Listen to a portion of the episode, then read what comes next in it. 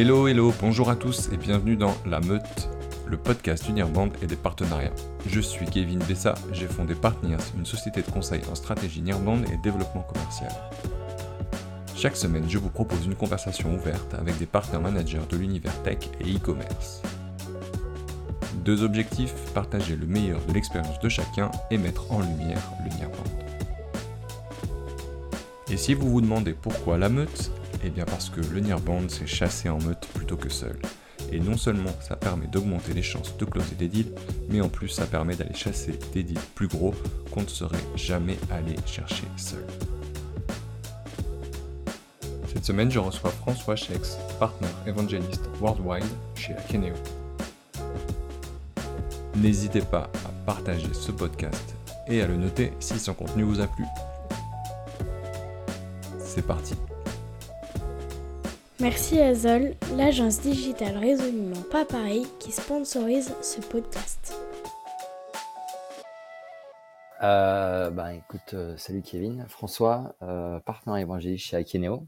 Euh, j'ai rejoint Akeneo il y a 9 ans, 9 ans de ça, un truc comme ça. Ouais. Donc, euh, je pense que quand tu rejoins une startup et que tu y restes 9 ans, c'est un petit peu comme tu passais, si tu passais 25 ans à la poste. Mais, euh, euh, donc, je fais, euh, donc j'ai, j'ai, j'ai, j'ai vu, euh, j'ai vu pas mal de choses. Ouais. J'ai commencé en tant que euh, manager des euh, professional services, donc c'est euh, c'est les consultants qui euh, qui vont accompagner, on en reparlera un petit peu, mais c'est les, con- les, euh, les consultants qui vont accompagner les, euh, les partenaires et les clients sur euh, sur nos projets. Mhm. Donc j'ai commencé comme ça, Ouais.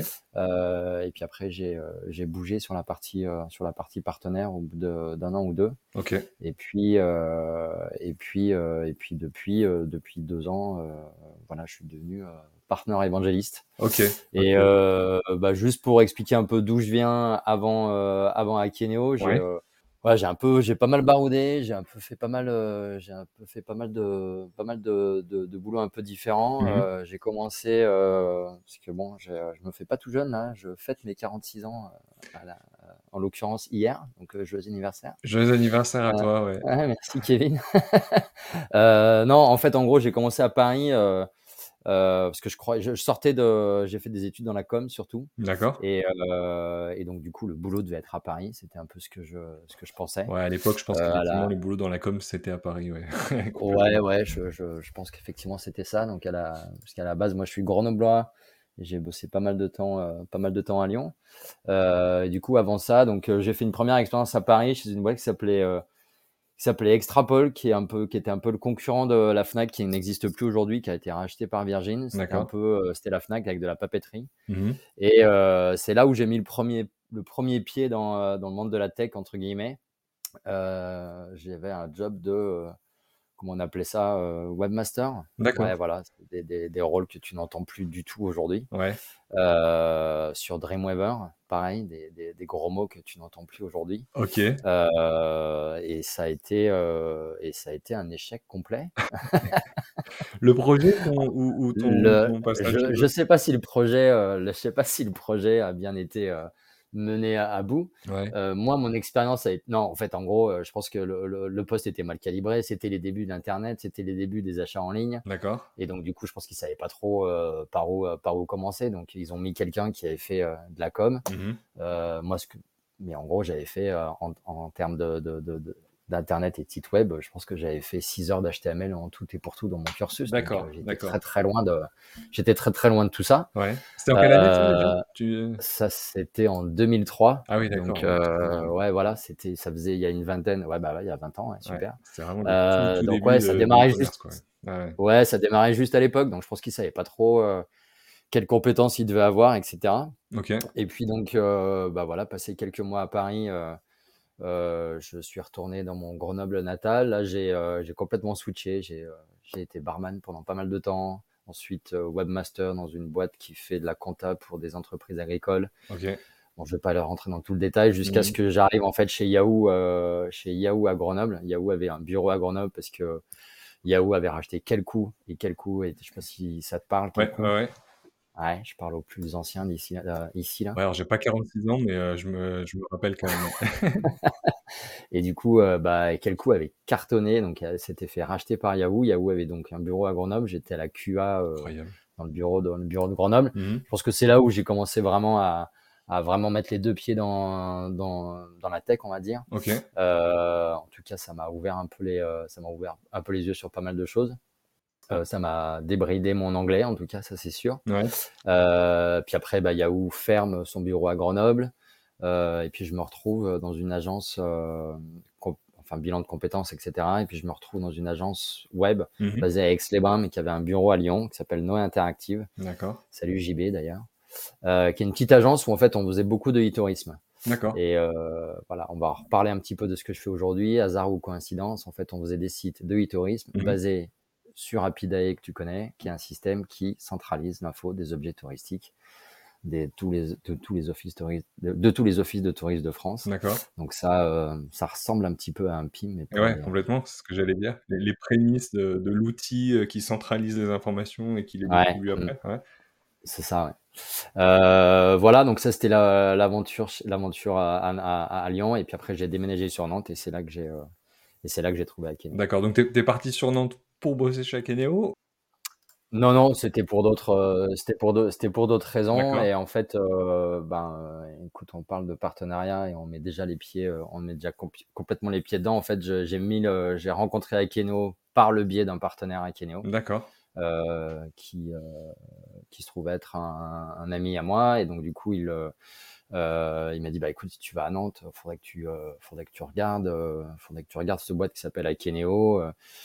Par hasard, il s'est trouvé que euh, Akeneo et ce partenaire ont parlé sur un salon et, euh, et le partenaire a dit, bah, écoute, moi, je connais quelqu'un qui vient chez toi et qui, euh, est plutôt, bien. Si vous êtes en train de, recruter, rencontrez-le. Et c'est comme ça que, c'est comme ça que je me suis retrouvé, bah, en l'occurrence, en tout cas, manager des professional services à, l'époque. D'accord. Et, donc, déjà à l'époque, vive le, vive le réseau. Ouais, carrément. ouais.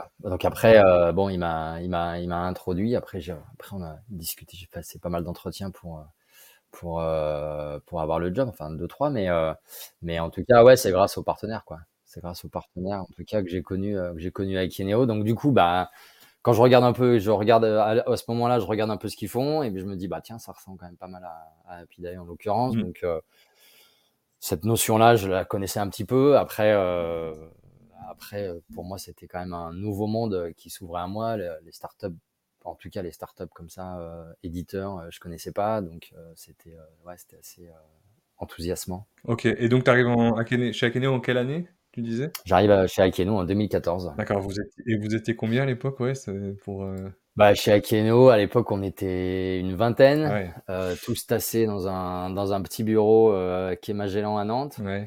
Euh, surtout beaucoup à l'époque, bah, du coup, euh, la boîte à l'é- à l'é- à l'époque, elle se construisait aussi beaucoup autour du, autour du produit. Donc, Ouais. c'est essentiellement des, euh, Des essentiellement des développeurs. Je crois qu'il y avait, euh, il y avait un directeur sales et puis la première sales qui avait été, euh, qui avait été recrutée euh, à l'époque. Mm. Euh, mais en tout cas, on commençait un petit peu à, à ouvrir à, à d'autres à d'autres professions que, que simplement que, que, que développeurs. Et donc du coup, il fallait commencer à avoir des il fallait faire du marketing, il fallait faire du, du sales, il fallait faire voilà, il fallait faire d'au- d'autres choses à côté. Donc donc euh, donc voilà, c'est comme ça que je suis arrivé. Je crois que ça devait être après leur euh, après la série A d'Akeneo à ce moment-là où ils avaient levé euh, quelque chose comme 2 millions de 2 millions d'euros. Ouais. Euh, on était l'époque, 20. devait et être puis, énorme. c'était énorme. Enfin, je veux dire, euh, que tu lèves 2 ou quand tu enlèves 200, c'est toujours énorme parce que Mm. si tu enlèves 2, c'est que tu es, tout petit et que, et que tu démarres ton aventure. Si tu enlèves 200, c'est que tu es gros, mais que ça, ça reste quand même assez important. Ouais. Donc, euh, donc ouais, c'était assez enthousiasmant. Et puis, ça te. Voilà, ça te, je pense qu'en. en- donc, ça, je suis arrivé en 2014. On était 20 fin 2015, donc un an après, on était déjà 50. Donc, on a. On a, dès le début, euh, je me suis retrouvé un peu dans un tourbillon. Mhm. Euh, j'ai pas l'impression que le tourbillon soit bien, soit bien, soit bien calmé depuis. Calmé depuis, ouais. Parce qu'aujourd'hui, Non, du coup, euh, chez Akeneo, c'est combien de personnes à peu près, juste pour euh, se, se Aujourd'hui, c'est plus de. Alors, bah, du coup, donc, on part d'un contexte où on est 20 personnes basées à Nantes, une, une petite boîte franco-française euh, avec un. Alors, on avait déjà, moi, quand je suis arrivé, il y avait déjà deux trois clients euh, à l'étranger, mais Mm. c'était, il n'y en avait vraiment pas beaucoup. Aujourd'hui, on est plus de 430, 450, je crois à peu près. on a ouvert des bureaux aux États-Unis, en Allemagne, en Hollande, en Angleterre, à Sydney. On a, on a des équipes dans les, en Scandinavie, en Europe du Sud, Italie, Espagne. Donc, mmh. ouais, c'est pas du tout le, on n'est pas du tout sur, on est plus du tout sur la même échelle. et donc, c'est moi, je suis assez content aussi d'avoir pu voir la transformation et puis l'évolution de l'évolution d'Akeneo au cours de, au cours des neuf dernières années. Ah ouais, tu m'étonnes. Je pense qu'il n'y a pas, il y a pas beaucoup aujourd'hui, euh, hormis peut-être des, des, CEO ou des, des co-founders qui ont, de, personnes qui ont vécu euh, euh, autant d'années, je pense, dans des, dans des, dans des startups comme ça. Et ouais, et en fait, bah, en fait, il, il, se trouve que je pense que c'est aussi le. Alors, il y a le, la boîte. Enfin, moi, avant d'arriver chez Aikeno, j'avais déjà fait euh, peut-être une, ouais, pas loin d'une dizaine de jobs un peu différents. Mm. Euh, donc, euh, mais du coup, tu arrives dans une boîte et là où tu, tu sens, il y a quelque chose qui se passe. En fait, en gros, tous ceux qui ont travaillé chez Aikeno, tous ceux qui travaillent chez Aikeno, ou tous ceux que tu peux rencontrer quand tu travailles chez Aikeno, vont te dire, ouais, il y a quelque chose de particulier, il y a quelque chose de particulier ici. Mm. Et, et moi, je me sentais bien. Et puis surtout, en avant, j'ai fait plein de, plein de choses différentes. Donc, parce que quand quand tu arrives avec tes 20 et que tu et que, et que tu commences le job, bah, en fait, tu fais un peu tout du sol au plafond, quoi. Donc, euh, donc euh, tu es, multitâche, tu as plein de casquettes, et puis après, tu as euh, d'autres profils qui arrivent, et puis après, tu as d'autres challenges, mais tu as des choses qui étaient mieux avant, des choses qui étaient mieux maintenant. Enfin, il y, a mmh. tout qui, il y a tout qui change. Tu peux pas vraiment comparer, tu peux pas vraiment dire c'était c'était mieux avant, c'était c'était forcément différent. C'est forcément différent. Et c'est, mais ce que je trouve, c'est qu'il y a toujours une énergie qui est, qui est assez, qui est là et euh, qui est insufflé par, euh, par, euh, par, les fondateurs, par, par toutes les équipes, qui fait que non, en avant, je me suis jamais embêté, je m'embête pas et, et, je continue à avoir des nouveaux challenges, des, nouveaux, des, nouvelles opportunités et des, des, nouvelles choses qui sont plutôt excitantes, quoi, qui sont plutôt enthousiasmantes. Extra, extra, extra. Et alors justement, si on, revient sur aujourd'hui, euh, donc euh, ton, ton rôle, ton titre même euh, complet, c'est partenaire évangéliste worldwide. J'ai envie de dire alléluia pour le coup. j'adore, hein. honnêtement, je ne sais pas d'où vient le nom, mais j'adore ce côté partenaire évangéliste. Je trouve que ça, ça, sonne très fort. tu peux nous expliquer du coup un petit peu en quoi, en quoi ça consiste, qu'est-ce que tu fais au quotidien Ouais. Ouais, bienvenue dans le monde de la tech et bienvenue dans le monde des anglicismes. Attention, je vais essayer de, je vais essayer de limiter les anglicismes pendant le, pendant le podcast. Euh, alors, partenaire évangélique, j'ai essayé, j'ai euh, j'ai essayé de, de, regarder comment je pouvais définir le, comment je pouvais définir le job, euh, comment je pouvais définir mon rôle autrement qu'en disant euh, évangéliste. Alors, mmh. en gros, ce que, ce que je disais quand, quand je préparais un petit peu l'interview euh, avec toi, si j'avais été dans les années 90, euh, je pense que je serais euh, formateur des, euh, des, forces de vente, formateur des équipes commerciales. Okay. je trouve que ça va un petit peu, ça va un petit peu au-delà. Mmh. Donc, qu'est-ce qu'on entend par partenaire évangéliste? En fait, il faut savoir que, en fait, nos partenaires aujourd'hui, c'est pas que des revendeurs. Donc après, je pense que toi, tu as différents profils de, de partner manager que tu as sur ton, sur ton podcast. Mmh. Nous, en l'occurrence, on travaille, donc on, a notre solution sur laquelle on va revenir après, mais euh, on vend notre solution à nos clients. Et ensuite, c'est nos partenaires qui, euh, on vend avec nos partenaires, main dans la main. Et derrière, c'est aussi eux qui s'occupent de, l'implémentation, de, l'intégration. Mmh donc, on n'est pas sur un système de, de, revente. C'est pas eux qui, de revendeurs. Hein. On n'est pas Microsoft et on donne pas la, voilà, pour qu'ils puissent revendre de leur côté. Mmh et donc, il y a pas, il y a, il y a, d'autres implications. Euh, il y, a, y a une relation qui est, qui est beaucoup beaucoup plus avancée, en tout cas qui est différente qu'un qu'un principe de qu'un principe de revente. Et donc, en tant que le, le partenaire évangéliste, le rôle, en fait, c'est ça. Enfin, pour moi, je, je me dis, ben, en fait, euh, comment je le définis, c'est euh, je suis un peu, euh, on va dire, la voix d'Akeno auprès des partenaires. Euh, et il faut que je m'assure que les partenaires, ils sachent d'abord ben, comment, comment notre solution, elle fonctionne, mmh quelles, les différentes mises à jour sur, sur notre produit, quel marché ça s'adresse, euh, comment ils peuvent faire pour euh, identifier euh, des opportunités de leur côté, qualifier des opportunités. Donc il y a quand même un côté, il y a vraiment un, gros côté commercial, une mmh. formation commerciale effectivement sur le sur le produit, mais pas que. Il faut aussi que je leur donne le, le, comment pitcher, comment vraiment introduire le introduire le sujet, et puis aussi comment est-ce qu'on va travailler ensemble. Donc en gros, mon rôle il consiste à aller voir les partenaires, organiser des, allez, on va dire des mini événements avec des partenaires Mmh pour dérouler un peu tout ça, expliquer comment pitcher, expliquer comment identifier, qualifier une opportunité, OK. expliquer comment les projets vont se vont se passer vont se passer ensemble.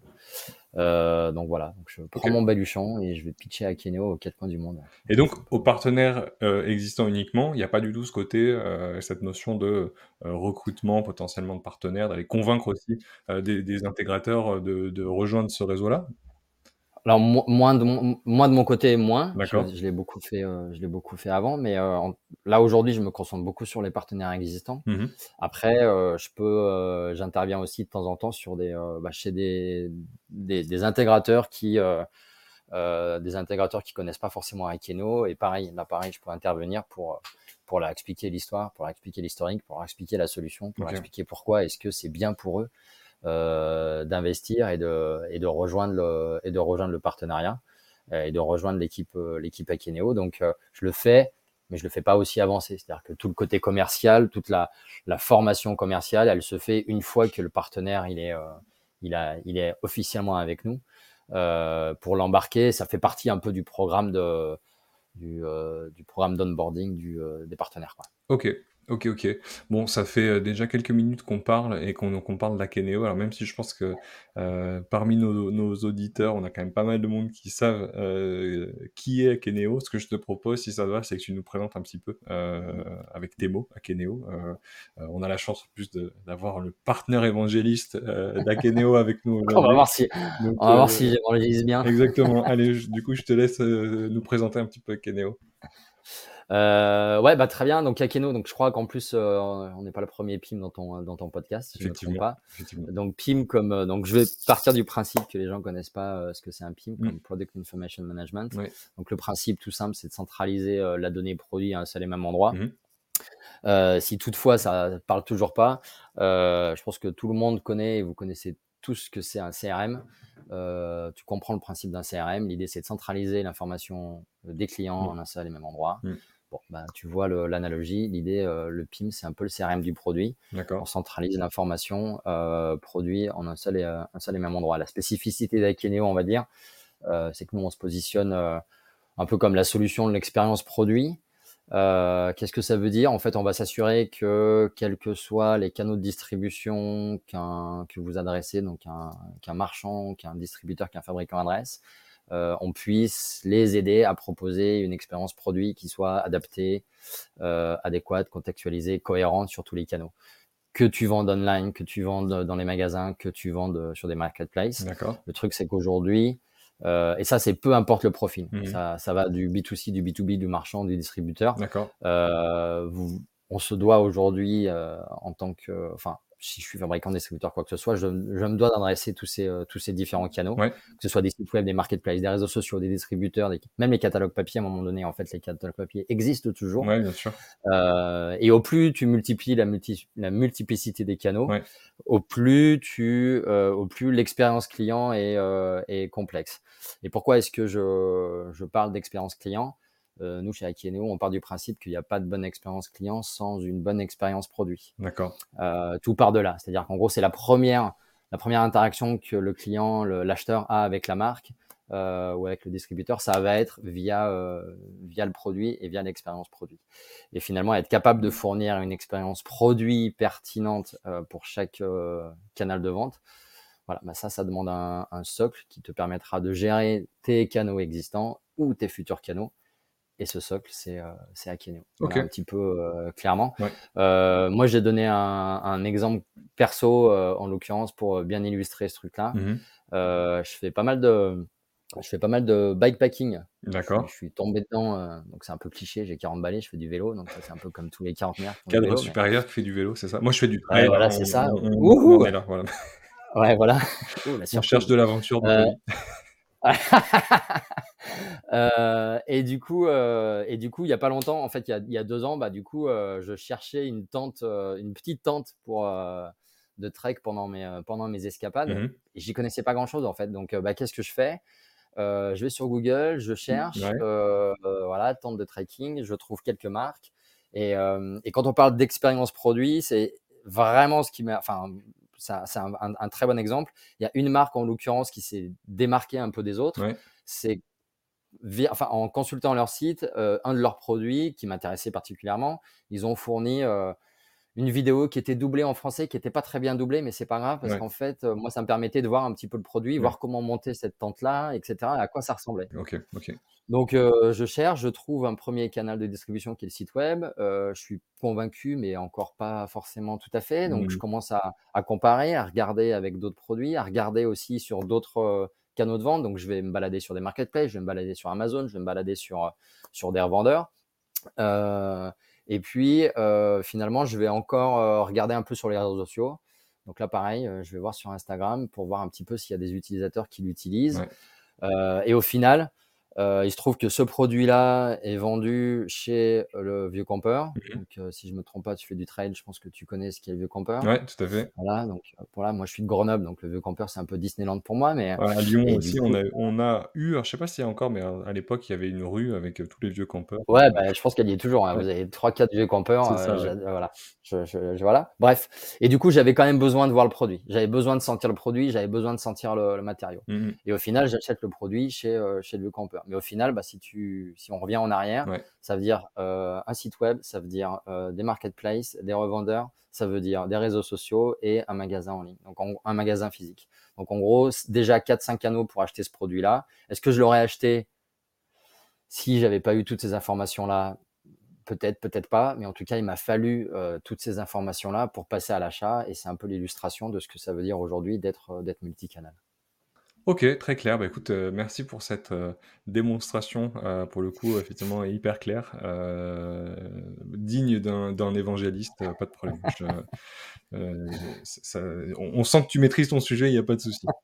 si ça te va, je te propose qu'on revienne un petit peu, du coup, ben, voilà, à ton arrivée, chez Akeneo, ce que ce que tu disais tout à l'heure, en 2014, tu rejoins Akeneo, ça faisait, quelques mois, à peine un an, un peu plus peut-être que qu'Akeneo a été lancé. Ce que tu expliquais, c'est que, vous étiez à l'époque une vingtaine, et toi, arrive en tant que professional services manager. Euh, tu commences, euh, enfin, c'est quoi ce, ton, ton, job à l'époque euh, Comment comment ça se passe ton arrivée bah, alors mon, mon, arrivée se passe très bien, c'est-à-dire que j'arrive et je suis très très bien accueilli. Hein. Mmh et bon, c'est juste que l'intitulé n'était pas vraiment en phase avec ce dont ils avaient besoin. on cherchait un, un, directeur de projet, mais en fait, on, mais en fait, ils avaient surtout besoin d'un manager. Euh, donc du coup, bah, je prends les choses à bras le corps et en disant, bah écoute, on va, on va y aller. Hein. Mmh euh, et donc à l'époque, euh, l'équipe PS, donc pour te montrer un petit peu l'évolution, l'équipe PS c'est trois personnes qu'on a fait monter jusqu'à 10 personnes en 2015. Mmh et aujourd'hui, c'est pas loin de allez, 50, plus de 50 personnes de par le monde. donc, pour donner un petit peu l'évolution. Donc moi, à ce moment-là, L'idée, c'est plutôt d'apporter ma mon expérience de, de, gestion de projet sur des euh, que j'ai pu avoir sur les, euh, dans, dans, sur mon expérience précédente, mmh euh, et puis faire monter. Et puis aussi, alors j'ai pas fait de management chez Yahoo, mais il y avait il y avait un peu des, des, des, techniques de management ou des, des trucs de management qui existaient à l'époque que j'ai un petit peu ramené que j'ai un peu ramené chez Akeneo. D'accord fait, en gros, pendant un an ou deux, mon job, ça a surtout été de, de, de structurer l'équipe, de faire monter l'équipe, euh, de construire l'équipe, mmh euh, de la faire monter et puis de faire en sorte que la, que la mayonnaise, elle prenne. Euh, l'équipe les équipes PL, les équipes de consultants, pardon, excuse-moi, c'est tu es un peu entre un système intégrateur, tu un peu as le pied chez le vendeur, tu as le pied chez l'intégrateur, donc c'est assez c'est assez demandeur. donc il y a c'est assez central. Euh, il faut qu'ils connaissent bien le produit, il faut qu'ils connaissent bien les, euh, les, enjeux du client. Mm. Euh, donc voilà, il y a pas il y avait pas mal de il y avait pas mal de restructuration ou de structuration à faire euh, tout simplement mm. parce que on commençait on commençait simplement. Et puis c'est à ce moment-là où ben comme on travaillait avec les partenaires sur les sujets, et ben voilà, je commence à, à, mettre le pied dedans, je commence à passer de plus en plus de temps avec avec les partenaires. Et puis, euh, et puis moi, je sens aussi que j'ai peut-être plus d'appétence euh, pour justement la relation avec gérer des relations avec les, euh, les partenaires, faire grandir le, faire grandir notre notre activité euh, via des partenaires. D'accord. J'arrivais, j'arrivais pas en bout de course, mais je sentais que j'étais peut-être un petit peu euh, en termes de management, un petit peu à la limite de ce que je savais faire ou de, de ce qui me plaisait aussi mmh. euh, avec avec l'équipe. Et, euh, et merci et merci à l'époque Fred, le, un des fondateurs, parce que du coup je lui dis bah écoute, là, moi je sens que je me sentirais mieux si euh, si je basculais côté euh, côté euh, côté partnership. Ouais. Donc voilà, est-ce que ça te dit que je change de poste après deux ans Mmh. pour m'occuper des partenaires? Et puis en fait, ça a été un go direct. Donc donc voilà, merci, merci Fred de m'avoir fait confiance à l'époque. Après, c'est un voilà, parcours qui est, ça euh, que qui qui est hyper intéressant puisque du coup, pendant 2 ans, tu t'es vraiment formé sur le produit, heu, dans le détail. Tu as pu aussi Ouais. toucher du doigt, les problématiques du client final, les problématiques, des partenaires intégrateurs, heu, et cetera. Donc, effectivement, je pense que la la tu avec une casquette de partner manager, heu, en étant déjà bien, heu, formé sur le le produit, ce qui est quand même un vrai plus, je Ouais, j'étais, je commençais à être capé sur le produit, d'autant que euh, on n'avait pas d'équipe. Quand moi j'ai commencé, il n'y avait pas d'équipe support. Mmh Euh, on a recruté euh, la première en charge du support pendant, c'était en 2015 ou 2016, mais au tout début, ben, du coup, le, euh, on s'occupait aussi du support. Donc, Ouais. euh, et je faisais un peu le, je faisais un peu le tri. Moi, j'avais les questions des, euh, des clients et je les dispatchais soit au produit, soit je les dispatchais euh, au PS. Euh, parce qu'à l'époque, on a commencé comme une solution on-prem. Donc, il y avait pas mal de questions sur, euh, ne serait-ce que déjà l'installation. Ensuite, il y avait pas mal de questions sur l'utilisation du produit. Donc, euh, donc ouais, j'avais déjà, j'avais encore aussi pas mal de casquettes différentes entre manager de l'équipe PS et puis un petit peu de support euh, et puis un petit peu de suivi des projets parce qu'il fallait aussi s'assurer que les, que les projets se passent bien avec avec les clients, la relation avec euh, avec les, euh, les sales à l'époque aussi. Ouais. Donc euh, donc effectivement quand quand je suis arrivé côté euh, côté partenaire, euh, ce qui était bien c'est que je connaissais un petit peu aussi les enjeux et ce qu'attendait euh, qu'attendait un partenaire de la part de, de la part quoi. D'accord et donc là, tu démarres effectivement en 2016, c'est ça, hein, casquette de partner Ouais. manager. Mm. C'était assez, heu, novateur, non, à l'époque, d'avoir, des des partner managers ou ou même déjà parmi les concurrents, et dans l'écosystème, il y avait enfin, c'était un poste qui était, assez, répandu, courant? Alors moi, de ce que de mon prisme à moi, donc en gros, il est peut-être un petit peu restreint par rapport, heu, par rapport au reste, hein, Ouais. et puis je prétends pas avoir la la vérité absolue, mais en tout cas, les, heu, les partenaires tech cette fois avec qui on on travaillait, Mmh. heu, que ce soit à l'époque, Magento, Demandware, des solutions e-commerce comme ça, eux avaient aussi des partenaires. C'est-à-dire qu'en gros, le le sujet des partenariats pour moi, il est il est il était pas nouveau. Enfin, Mmh en tout cas, il était nouveau en arrivant chez Akeneo. Il a jamais été nouveau chez Akeneo. Mmh Euh, ça a toujours fait partie de, l'ADN d'Akeneo de se dire bah, on va s'entourer de on va s'entourer de, partenaires. Donc euh, donc moi quand j'arrive avec cette casquette de de, partner manager ça se passe bien. Et en tout cas moi je suis content. Je me sens mieux. Je sais que je connais bien le produit. Euh, je connais un petit peu comment vont se vont se passer les projets. Je vois là je, commence un petit peu à je, vois aussi la valeur aussi pour les pour les partenaires et en fait, j'avais, voilà, c'est juste que j'avais plus envie de, de, de travailler avec ce réseau de partenaires. J'avais envie d'animer ce réseau-là et puis aussi d'aller, euh, d'aller recruter, euh, d'aller recruter de nouveaux partenaires. Donc ça ressemble encore à l'évangélisation, Ouais. mais c'est, ou c'était peut-être déjà ça, mais en tout cas, euh, ça faisait partie de, ça faisait partie du job. Quand je suis arrivé, c'est pareil. Je pense qu'on avait 10 partenaires. J'y reviendrai un petit peu après. On en a plus d'une centaine aujourd'hui. Donc, euh, Mmh. ça s'est pas fait, euh, ça s'est pas fait d'un coup de cuillère à peau. Donc j'ai commencé par par gérer l'équipe partenaire. On était trois. Et puis euh, et puis après, euh, au bout d'un an après, donc on va dire à fin 2016-2017, euh, pour le coup là, j'ai plutôt pris pris en main donc le territoire, le- l'Europe du Nord, donc l'Angleterre, Benelux et puis la Scandinavie. Et là, mon rôle, c'était donc du coup de d'étendre le réseau sur ces sur ces sur ces pays-là, d'aller recruter des nouveaux partenaires sur ces pays-là où on était connu ou pas trop connu. En tout cas, on commençait un petit peu à émerger, mais pas euh, mais euh, mais il a fallu faire pas mal de, de travail d'éducation. Mmh Euh, et pareil, là, pareil, j'ai pris euh, j'ai pris mon baluchon pour aller rencontrer des dizaines, des centaines de- d'intégrateurs Ouais. pour euh, pour pitcher à Keno. Il y en a plein qui, pour le coup, il y en a plein qui sont devenus partenaires depuis. Donc là, je suis content. Ouais. Des fois, tu sèmes, tu sèmes des graines. Et, genre, on en rigolait cette semaine parce que j'ai eu un contact sur LinkedIn d'un d'un intégrateur en, en Angleterre. Euh, le mec me dit ouais trop bien on aimerait bien savoir un peu ce que c'est Akeneo et je regarde un peu dans l'historique. Je lui avais envoyé le premier message en 2017 et il me répond en 2023 Parfois, ça prend du temps. Ça prend du temps, c'est une question de. Il faut, attendre que les planètes s'alignent. Voilà. Donc, heureusement, tout n'a pas pris autant de temps. Mais, mais je me dis, bah écoute, voilà, j'ai fait, le, fait le job sur, sur celui-là en tout cas. D'accord. Et alors, du coup, euh, ton, ton arrivée en tant que partenaire manager, l'objectif, c'est vraiment de, de structurer un petit peu cette relation, euh, ces relations partenariales et puis se développer. En fait, ce que tu m'expliques, si je, je comprends bien, c'est que quelque part, le développement euh, d'Akeneo et notamment à l'étranger était aussi lié à la condition de pouvoir euh, recruter aussi euh, des partenaires parce que vous, vous n'êtes pas du tout intégrateur, hein, c'est ça. Hein, quand, quand un projet est vendu, il faut un intégrateur, il faut quelqu'un ouais, c'est ça. Pour, D'accord. Et en fait, en fait, dès le dès le début, donc Akeneo a été créé par euh, trois fondateurs, mmh Nicolas Dupont, Frédéric de Gombert et Benoît Jacquemont, des anciens euh, Smaliens. Mmh euh, eux, à l'époque, quand ils étaient chez Smile, ce qu'ils faisaient, c'est que, et en l'occurrence, ils, avaient découvert Magento. Ils ont beaucoup participé à, l'essor de Magento, de Magento en France. Mmh ils sont tombés ultra fans de, de, l'open source en, général. Et dès le début, ils se sont dit, si on crée Aikeneo, si on crée notre solution, en créant Aikeneo, ils le, ils le voulaient en tout cas, en tout cas qui, euh, sur un peu le même principe, c'est-à-dire euh, open source mmh et euh, basé sur, sur des partenariats, sur un business model indirect.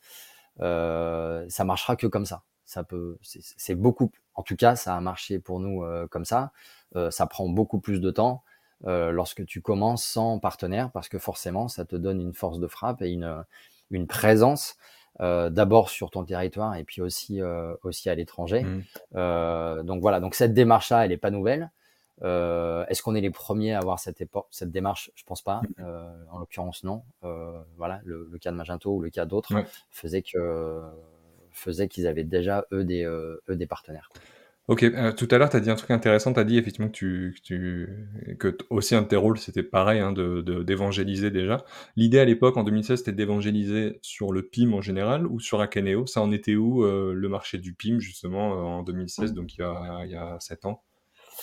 Ouais, bah c'était un peu les deux. Un peu les deux, ouais. C'était un peu les deux. C'est-à-dire que, en gros, donc l'idée, elle a, elle a, l'idée en fait, elle a germé dans la tête de nos, de nos trois fondateurs là. Mmh euh, parce qu'en fait, à chaque fois, le problème était toujours le même. J'implémente un projet Magento et la question, et la question est, toujours, ben, elle est où l'information produit Et, et c'est exactement la même que moi j'avais chez No Interactive. Euh, on a fait beaucoup de sites tourisme, on a fait quelques sites marchands, et à chaque fois, le problème était le même on nous filait des, euh, des, fichiers Excel à plus pouvoir en finir, mmh euh, ou alors ils le géraient dans le RP, mais c'était mal géré parce qu'en fait toutes les données marketing, les assets, etc., ça peut pas être géré dans le RP, ou alors le RP il est tordu dans tous les sens pour que ça fonctionne à peu près, mais les équipes marketing, les équipes digitales aiment pas trop mettre les mains dans, le RP, donc elles utilisent des fichiers Excel. Ils se partagent des fichiers Excel les uns entre les uns les autres, un fichier Excel pour le site e-commerce, un fichier Excel pour euh, le français, l'anglais, l'allemand, etc. Bref, tout ça pour dire que le, le, à l'époque, bah, du coup, le problème, il est déjà là. Nous, on n'est pas là pour, pour créer un nouveau besoin. Si le, le, le, problème du PIM et la centralisation de la donnée en, général, elle est déjà là. Mmh. Euh, et donc, du coup, euh, Akeneo répond à ces, euh, à ces besoins de, de, gestion de l'information produit, mais à l'époque, les clients ne le voient pas forcément. Mmh. Euh, et en fait, j'écoutais ton podcast avec, avec Romain qui faisaient le même constat. Et, euh, eux, euh, ils s'occupent de centraliser la data sur la gestion de la relation clientèle. Euh, bon, bah, au lieu d'utiliser Gmail, on va utiliser Crisp. Mm. Bah, finalement, le problème de la centralisation de la donnée, que ce soit la donnée produit ou la donnée client, comme j'en ai parlé tout à l'heure, elle, elle, est la même. Mm. La, la, la, seule chose chez nous, en tout cas chez, sur le côté du PIM, c'est que voilà, la plupart des acteurs, la plupart des nos clients, savais pas trop qu'il pouvait y avoir une solution qui pouvait euh, faire en sorte que ça, euh, que ça, euh, que ça marche mieux que ça. Donc en 2014, ben en 2014, le marché il est pas trop. Ça dépend des territoires, mais en tout cas sur la France, on est un peu dans, dans l'épaisseur du trait. parfois, on est, on est, on, on, est mis dans, dans la discussion lors d'un projet de replatforming e-commerce. Donc là, mmh. bah, du coup, on est un peu dans l'épaisseur du trait. Donc des fois ça passe, des fois ça passe pas. Mais ce qu'on donc à l'époque, c'était un petit peu déjà évangélisé, en tout cas, bah, éduquer le marché sur le sujet du PIM. Aujourd'hui, sur, ça dépend des marchés, mais en tout cas aujourd'hui, les sujets PIM euh, sont de plus en plus euh, fréquents et on a de plus en plus de demandes. On a besoin d'un PIM et on n'a pas besoin, et en tout cas on a vraiment ce, ce, ce besoin-là. Mmh. Et puis il fallait aussi éduquer le marché sur Aikeno. Donc là, moi j'ai eu pas mal de challenges, notamment lorsque je vais à l'étranger. Euh, alors une des forces de, de l'open source, c'est que, alors ça c'est pas c'est pas lié aux partenaires, mais une des forces de l'open source, c'est que du coup, on a pu s'appuyer là-dessus et on a été connu assez, assez rapidement. la communauté, etc. Quoi, aussi, ouais.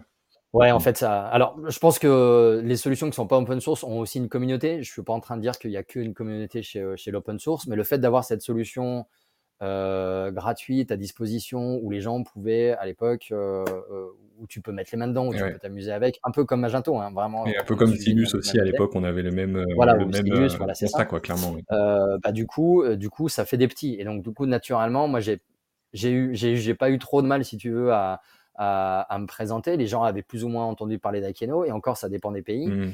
Euh, là où j'ai eu le plus de mal, c'est lorsque, pas le plus de mal, les gros challenges, c'était euh, lorsque je me baladais en Scandinavie. Là, pour le coup, compliqué, c'était compliqué parce que la culture de l'open source, elle n'y est pas du tout. Euh, nous, on est une solution basée sur PHP, donc euh, autant dire que là-bas, c'est le diable parce qu'ils sont tous sur .NET et sur des euh, technologies Microsoft. Mmh donc, ils nous, regardent avec des yeux comme ça en disant que vous êtes des hippies et, et en fait, votre solution, elle n'est pas, elle est pas scalable, elle n'est pas stable. on, me dit, on me dit aussi, mais vous êtes open source, ça veut dire que vous n'avez pas d'équipe produit, ça veut dire que c'est la communauté qui fait le produit. Donc il a fallu expliquer que dire bah non en fait non en fait on est une équipe produit on est organisé comme comme une solution en l'occurrence, en Scandinavie, on a un énorme euh, concurrent qui est établi depuis euh, presque une vingtaine d'années, à tel point que là-bas, euh, tu sais pas si, tu sais pas si, si c'est un PIM ou si c'est le concurrent. Enfin, en gros, en tout cas, les gens confondent un petit peu les deux, donc ils mmh. savent très bien qui c'est. Donc moi, quand j'arrive, ouais, très bien, vous êtes qui Mais nous, on a une solution qui est locale, tout le monde la connaît, et en plus, on n'est pas, on n'est pas open source comme vous, ce qui est mieux. Bah, en fait, il a fallu expliquer, dire que non, open source, ça veut dire surtout que le code est ouvert, ça veut dire que vous pouvez regarder ce qu'on fait. Euh, et maintenant, aujourd'hui, qu'on a, qu'on a évolué et qu'on ait une solution euh, SaaS, euh, c'est beaucoup plus facile pour ce genre d'intégrateurs qui n'ont pas de compétences PHP en interne, mais du coup, il n'y a plus besoin, il y a plus besoin de ça. Donc, ouais, je me suis pris pas mal de baffes, je me suis pris pas mal de, ça commentaires. ça n'a pas empêché le développement de d'Academy. Non, non, ça n'a pas empêché, d'autant qu'en fait, voilà, ce qu'on voit aujourd'hui, bah, c'est que voilà, ces mêmes personnes, en tout cas certains, en tout cas qui, qui s'intéressaient pas à nous, commencent déjà commencent à taper à la porte et, mmh. et, rejoignent aussi notre réseau de partenaires. Donc, ça prend, voilà, encore une fois, ça prend du temps, mais c'est euh, mais c'est plutôt, euh, c'est plutôt, euh, c'était plutôt encourageant. Et en fait, en plus, à l'époque, le, le, contexte n'était pas du tout le même qu'aujourd'hui. On parlait pas du tout de composable. c'est vrai que la, la, brique PIM, autant dans un, un écosystème composable, on, la trouve assez évidente, mais j'imagine qu'à l'époque, dans un contexte de monolithe, euh, c'était pas non plus évident. et j'imagine, alors c'est euh, mon, point de vue, mais qu'il y a eu aussi beaucoup de e-commerçants qui se disaient, mais en fait, tout peut être géré dans mon site e-commerce quelque part. Ouais. ouais. Ouais, ouais, c'est ça. Hein. Et puis, enfin, au final, pourquoi est-ce que j'ai besoin d'un. Vous me parlez d'un PIM, mais moi, je suis un pur player. Euh, je vends que sur mon site e-commerce. Et mmh. puis, euh, donc, j'ai pas besoin de, j'ai pas besoin de grand chose. Donc, bah, déjà, c'est leur ouvrir, leur ouvrir un peu les, les, yeux en disant, ben, et, ça, et ça, ça s'est accéléré ces dernières années. C'est de dire, tu es un pure player, mais en fait, tu pas un pure player. Parce que de toute façon, tu as besoin, euh, as besoin d'être sur les réseaux sociaux, tu as besoin, euh, ne serait-ce que d'apparaître euh, sur des recherches Google. si tu veux t'étendre à l'international, comment ça se passe? Tu prends les datas depuis ton site e-commerce, euh, et puis tu essayes de remouliner tout ça avec euh, encore des fichiers Excel. Et puis qu'est-ce qui se passe si tu veux refactoriser ton, refaire ton, refondre ton, site e-commerce, comment tu le fais? Où est-ce que tu prends la data? Et puis euh, les opportunités aussi font que bah, maintenant il y a des market. Il y a 20 ans, en tout cas il y a 10 ans, peut-être les marketplaces n'étaient pas aussi importantes qu'aujourd'hui, mais en tout cas elles étaient déjà présentes. Donc quid de ces, de ces opportunités-là? Donc oui, il y a eu ce besoin d'éducation de, à ce moment-là. Euh, alors non, on parlait pas de commerce composable, mais en fait, on parlait déjà de best of breed. Donc euh, bon, entre toi et moi, et voilà, best of breed composable, euh, je pense qu'on est un peu sur le même, on est un peu sur le même principe. L'idée, c'est vraiment, voilà, l'idée, c'est l'idée, c'est la même. Alors avec la partie composable commerce qui est un peu plus qui est un peu plus à la mode, on va dire, et puis qui, qui brille un peu plus avec des, des considérations techniques aussi qui sont beaucoup plus euh, beaucoup plus avancé. Mmh. Mais l'idée, c'est euh, bah, l'idée, c'est de sortir d'une implément d'une stack euh, technique monolithique, comme tu dis, où tout, soi-disant, tu fais tout du sol au plafond. sauf qu'en creusant un petit peu, en fait, tu t'aperçois que ça prend pas l'échelle, que c'est pas scalable, que c'est pas flexible, que tu as une solution qui qui, a, bah, qui va être forcément qui va être forcément limitée. Euh, et, et, surtout, moi, ce que je vois, c'est comment est-ce que tu fais pour. On parlait de l'expérience client. Mmh Et il y a bien un truc euh, qu'il faut comprendre sur le, sur le, la, la- en tout cas sur l'expérience client et le, le comportement des clients, c'est que pour le coup, euh, tu peux pas le prévoir. Ok, d'un coup d'un seul, ils peuvent, euh, je sais pas.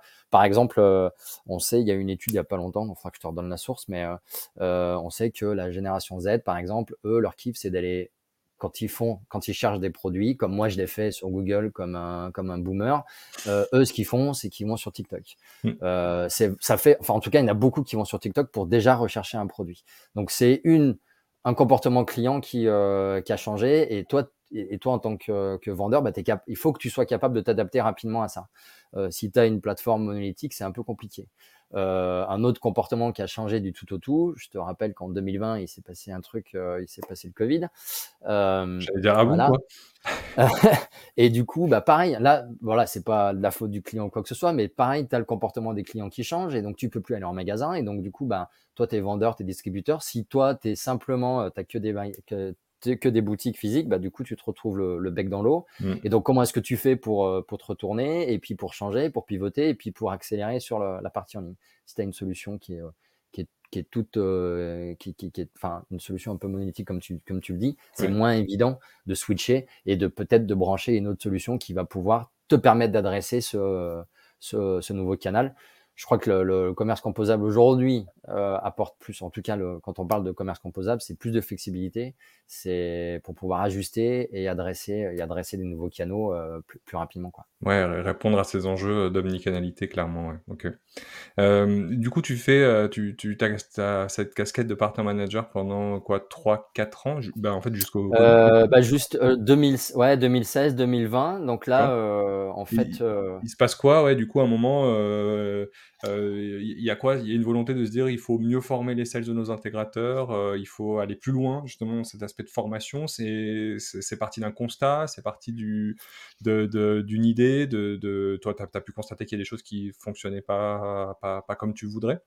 Ouais, en fait, c'est parti de, de, en tout cas, de ce qu'on faisait au quotidien, de ce qu'on faisait nous en, en tant que channel manager. À l'époque, on était, euh, on était trois. Euh, et du coup, ben, recruter des nouveaux euh, partenaires, c'est bien. Ouais. Euh, après, il faut les faire monter en compétences, et ça, c'est, euh, c'est autre chose. Donc après, on a euh, des formations fonctionnelles, des formations techniques euh, sur le, sur le produit. Mhm. Euh, mais ça suffit pas non plus. Euh, et côté côté commercial, en fait, on proposait à l'époque dans notre programme de partenariat une journée qu'on appelait journée pré-sales. Mhm. Et en fait, pour nous, la manière dont on l'avait pensé, c'était on va faire en sorte que nos clients sachent faire des démos auprès de nos partenaires sachent faire des démos auprès de auprès de nos clients. clients. Ouais. Et donc, on passait une journée à faire des, à faire des démos, à expliquer comment faire des démos, etc. Et ce que je trouvais à ce moment-là, en fait, on le faisait partenaire par partenaire. Et puis, au bout d'un moment, on s'est dit, bon, euh, c'est compliqué de faire partenaire par partenaire, ça prend beaucoup de temps, ça prend beaucoup de temps chez nos équipes pré-sales de les embarquer à chaque fois.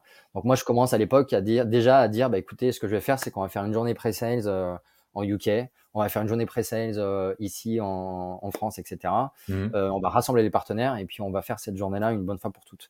Euh, donc c'est un peu de là que ça a commencé à germer. Et ce qui me manquait à l'époque, on avait la partie pré-sales, la partie comment faire des démos.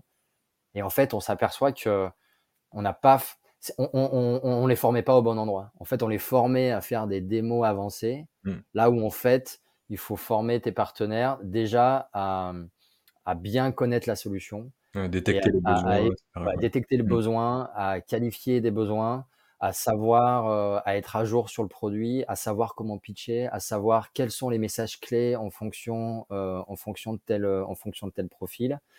Euh, et puis il fallait aussi, euh, il manquait aussi la partie euh, comment comment va se dérouler un projet.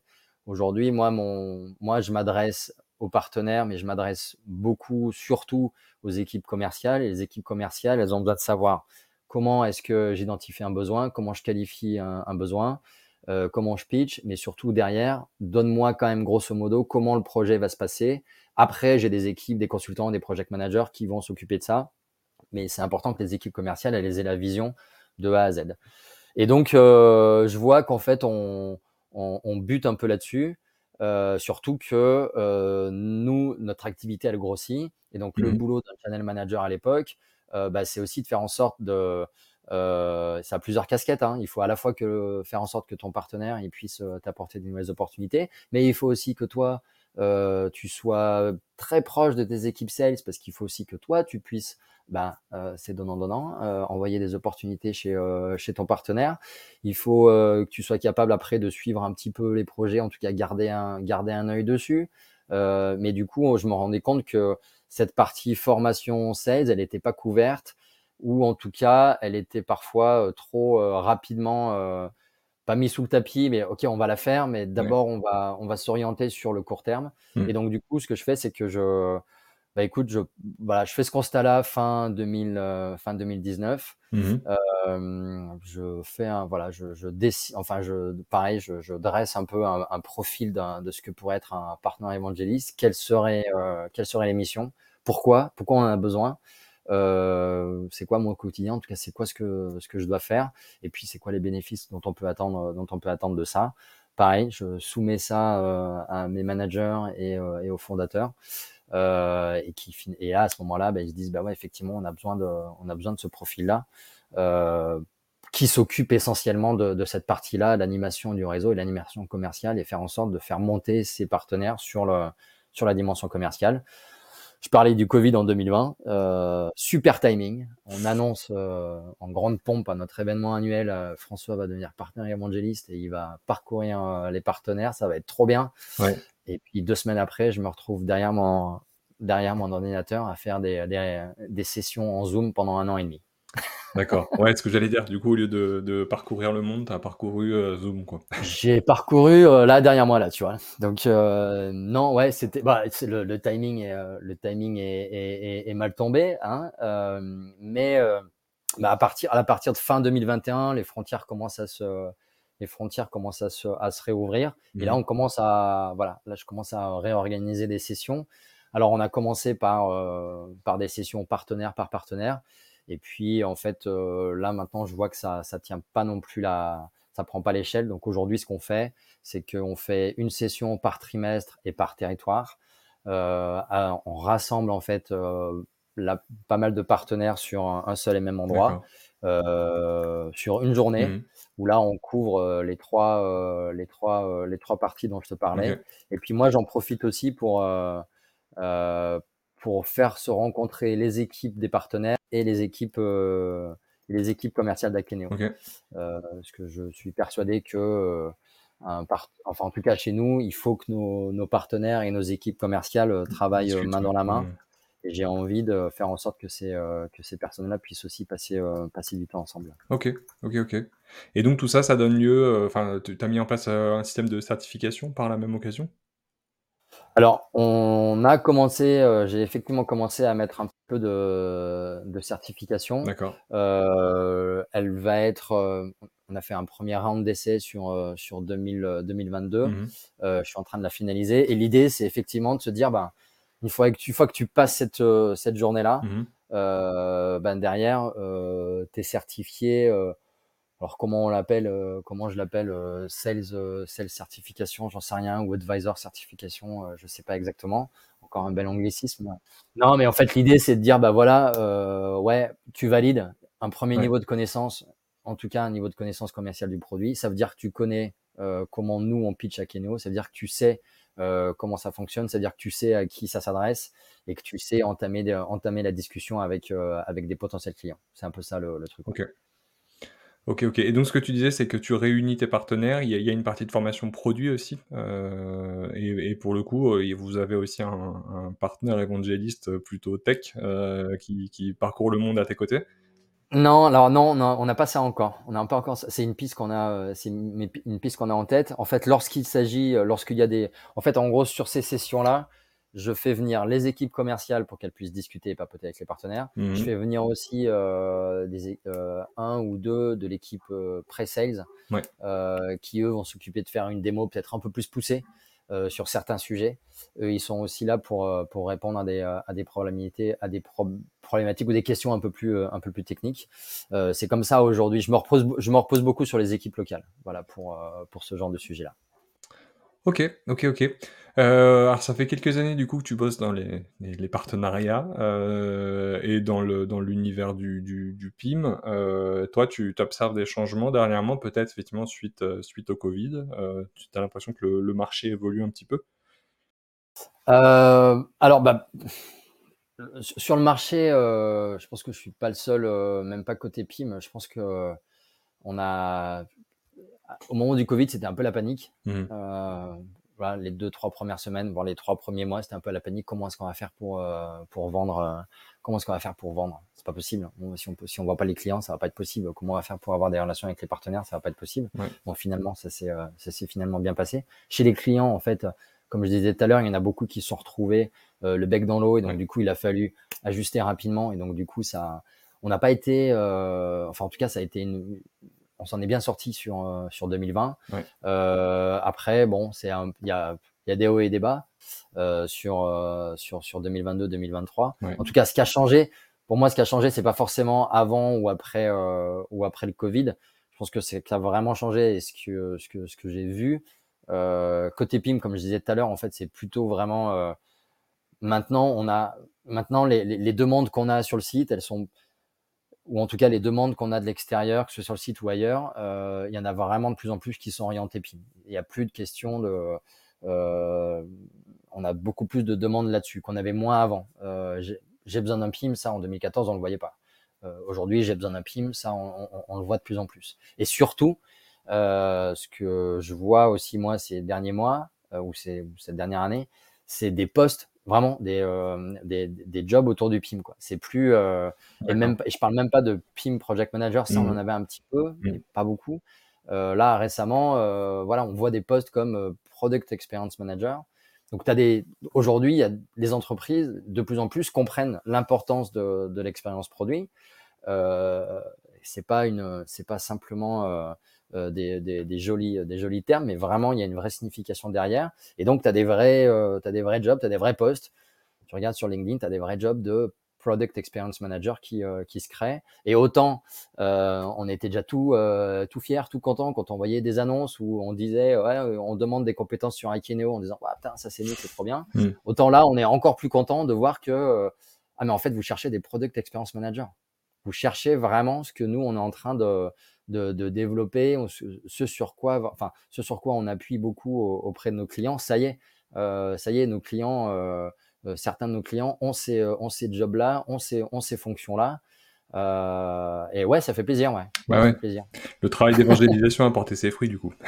Non, mais ouais, carrément. Donc après, c'est un tout, hein, mais donc tu as le, le, marché qui a été, qui a été éduqué. C'est aussi la force des partenaires, c'est-à-dire qu'en gros, tu t'entoures d'un réseau de partenaires au lieu d'être tout seul euh, à hurler dans le désert, tu te retrouves avec une centaine de, petits copains avec toi euh, qui, parlent le même langage que toi et qui, euh, font la promotion du PIM et d'Akeneo. Et donc, du coup, le message se propage aussi plus, facilement. L'éducation du marché via les partenaires se fait aussi, se fait aussi plus, facilement.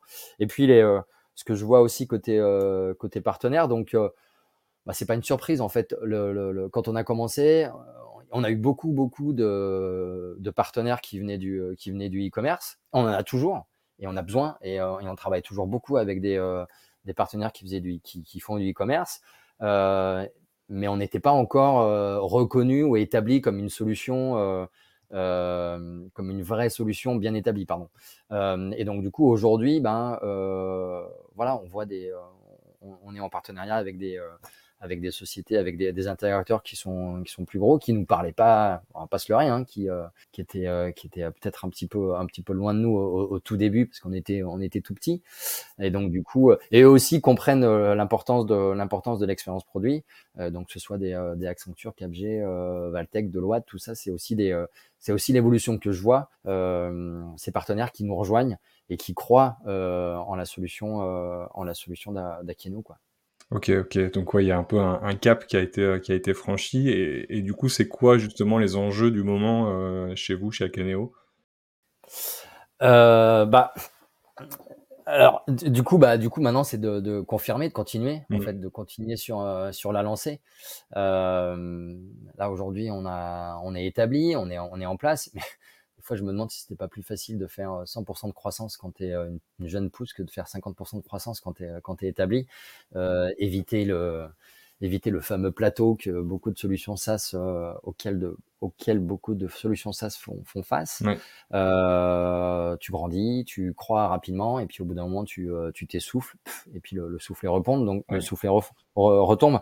Donc en fait, le challenge euh, côté euh, côté Ikeneo, bah c'est c'est de se remettre en question, c'est c'est de continuer à continuer à, à, se réinventer, en fait, à, à, à évoluer, à, à grandir.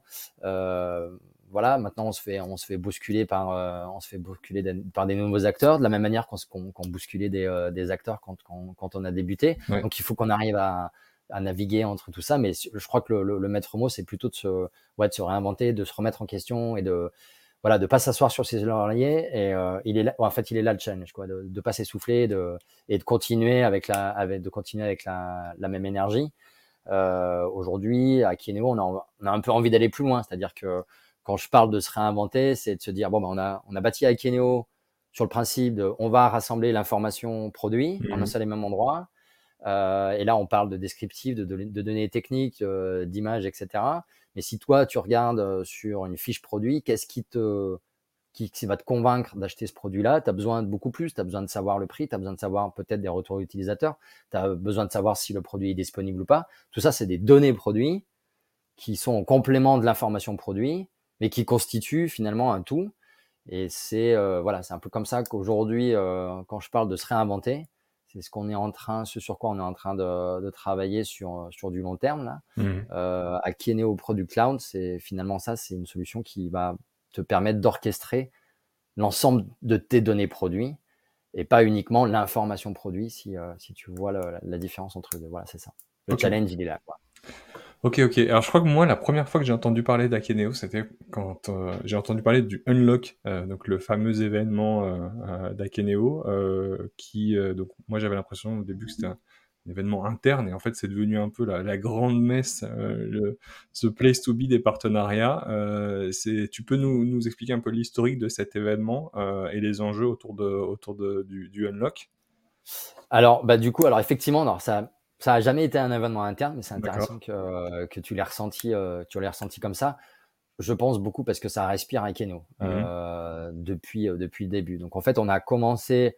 Euh, en fait, dès le début, c'était un, un, événement pour la communauté. D'accord. Mais dès le début, en fait, au départ, on a fait ce qu'on appelait un APS à l'époque, mmh qui est né au Partner Summit. Je me rappelle, en 2015, on était dans un hôtel à Paris.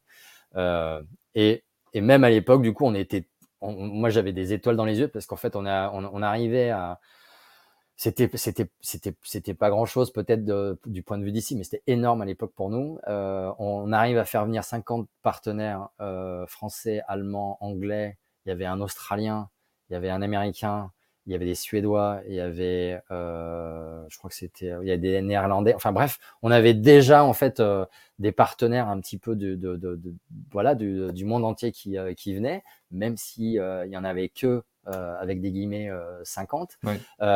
et du coup, on a commencé comme ça avec un Akeneo Partner Summit, deux années de suite. Et puis après, on a ouvert cette fois aux clients, aux prospects, sur une voilà sur un format un peu plus grand.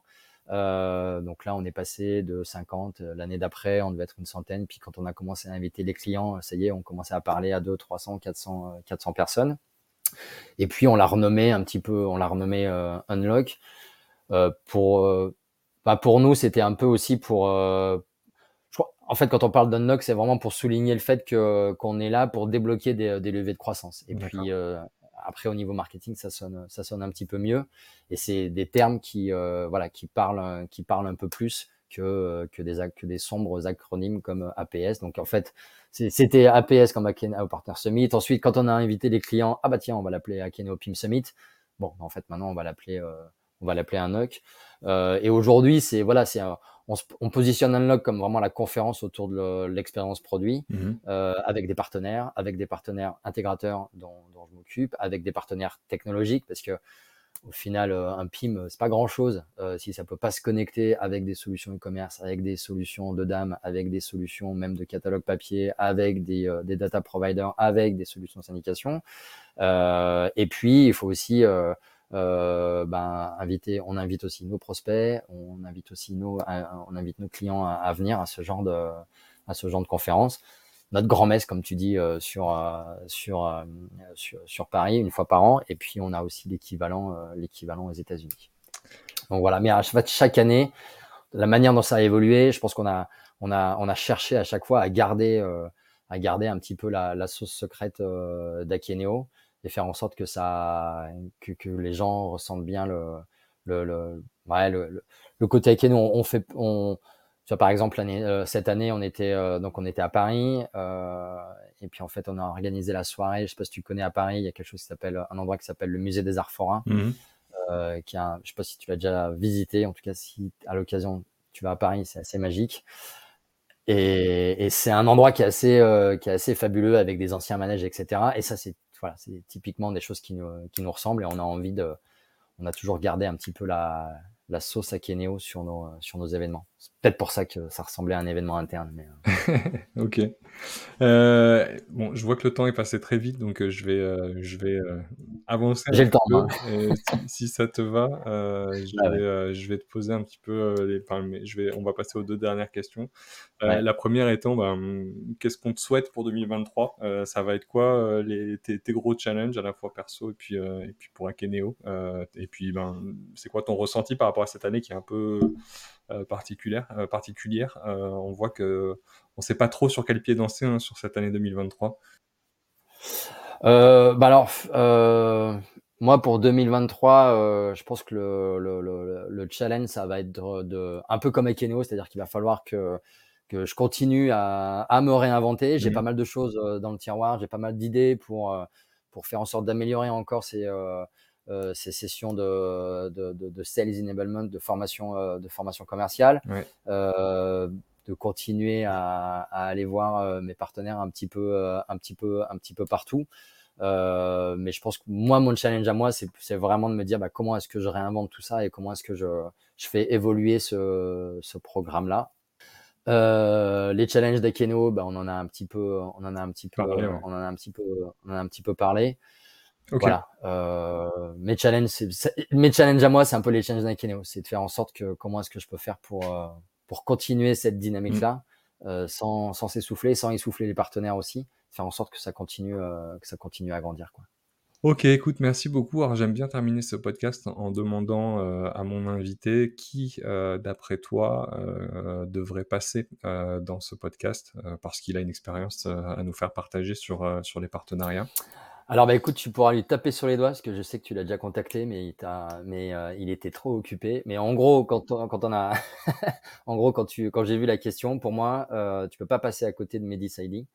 Euh, il était channel manager chez euh, chez Akeno. Il a pris euh, les, les, les, partenaires français sous sa houlette pendant de 2016 à 2022-23, donc pendant 5-6 ans, avant de devenir directeur euh, des, des, channels en, au, côté Europe. Euh, maintenant, il, mhm. il s'occupe des, euh, des, partenariats chez Sweep, qui est une solution qui t'aide à monitorer ton, ton, empreinte carbone.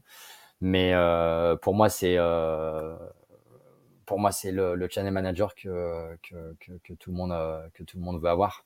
je je, je sais pas si c'est un poncif ou quoi de se dire voilà il faut recruter des gens qui soient meilleurs que toi. Euh, en tout cas, je suis pas peu fier d'avoir euh, d'avoir recruté euh, Mehdi à l'époque en 2016. Euh, parce que bah, tout ce qu'il a fait et l'énergie qu'il a qu'il a apporté chez Akeno, le sérieux, l'enthousiasme, tu, tu demandes à n'importe quel de, de, nos partenaires français euh, s'il connaît Mehdi Saidi et ce qu'il en pense, euh, t'auras auras, auras forcément ta réponse. Donc moi j'aurais pas fait mieux, j'aurais sûrement fait moins bien. Donc s'il y en a un à qui il faut parler, il faut parler à Mehdi Saidi. Eh ben, écoute, super, merci beaucoup François. Est-ce que tu avais quelque chose à ajouter avant qu'on termine? Non, merci, euh, merci, de ton, merci de ton invitation. Euh, et, puis, euh, et puis je t'attends de pied ferme à Nantes. et puis j'en appelle à tous les, tous les personnes de ta communauté. on peut se dire qu'on fait quelque chose en septembre à Nantes, si ça vous dit. On, garde, on garde le contact, mais moi ça me ferait plaisir de vous accueillir dans nos locaux, on a des locaux magnifiques, on a un, parc magnifique, on a, notre propre bar dans lequel je peux vous accueillir. Donc ça me ferait énormément plaisir de, te rencontrer, de, pas de vive voix, mais de face à face, ouais, de te la paluche. C'était La Meute, le podcast d'Unirband et des partenariats. N'hésitez pas à partager cet épisode et à le noter si son contenu vous a plu.